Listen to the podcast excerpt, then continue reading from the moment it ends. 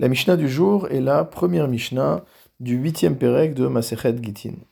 Au début du 24e chapitre de Devarim, la Torah nous dit Venatan Beyada, que le mari doit remettre l'acte de divorce, le get, en main propre à son épouse. Nos maîtres ont interprété ce verset et ont expliqué qu'il ne fallait pas le prendre au sens littéral, mais que même si le mari transfère la propriété du get de sa propriété à lui à celle de sa femme, alors cet acte est également valable.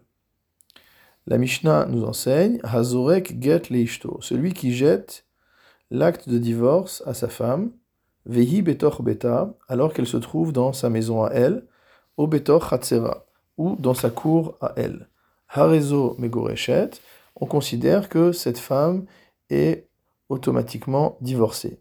En effet, du fait que le guet est tombé dans son domaine, sa maison ou sa cour, le guet est devenu sa propriété, et donc on considère que la femme est divorcée. Le Rav Kehati rapporte les propos de la Gemara selon lesquels ceci n'est valable qu'à partir du moment où la femme se tient à côté de sa maison ou à côté de sa cour, de la même manière que la main se tient sur le côté du corps humain, alors la femme doit se tenir à côté de la maison pour qu'on puisse assimiler le transfert de propriété du guet via la cour ou via la maison à un transfert en main propre. Cela dit, un autre problème juridique se pose. En effet, nous avons le principe selon lequel tout ce qu'une femme acquiert est en vérité l'acquisition de son mari.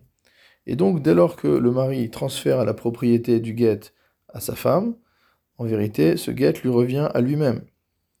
Il n'y a donc pas de véritable transfert de propriété du mari vers la femme, Comment donc faire en sorte que le transfert du guet soit effectif et que la femme soit divorcée?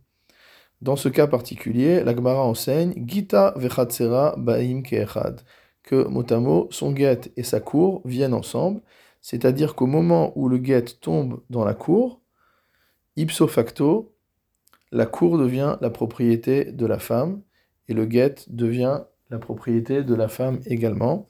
de cette manière-là, la remise du guet par G dans la cour ou par G dans la maison sera valable. La Mishnah continue.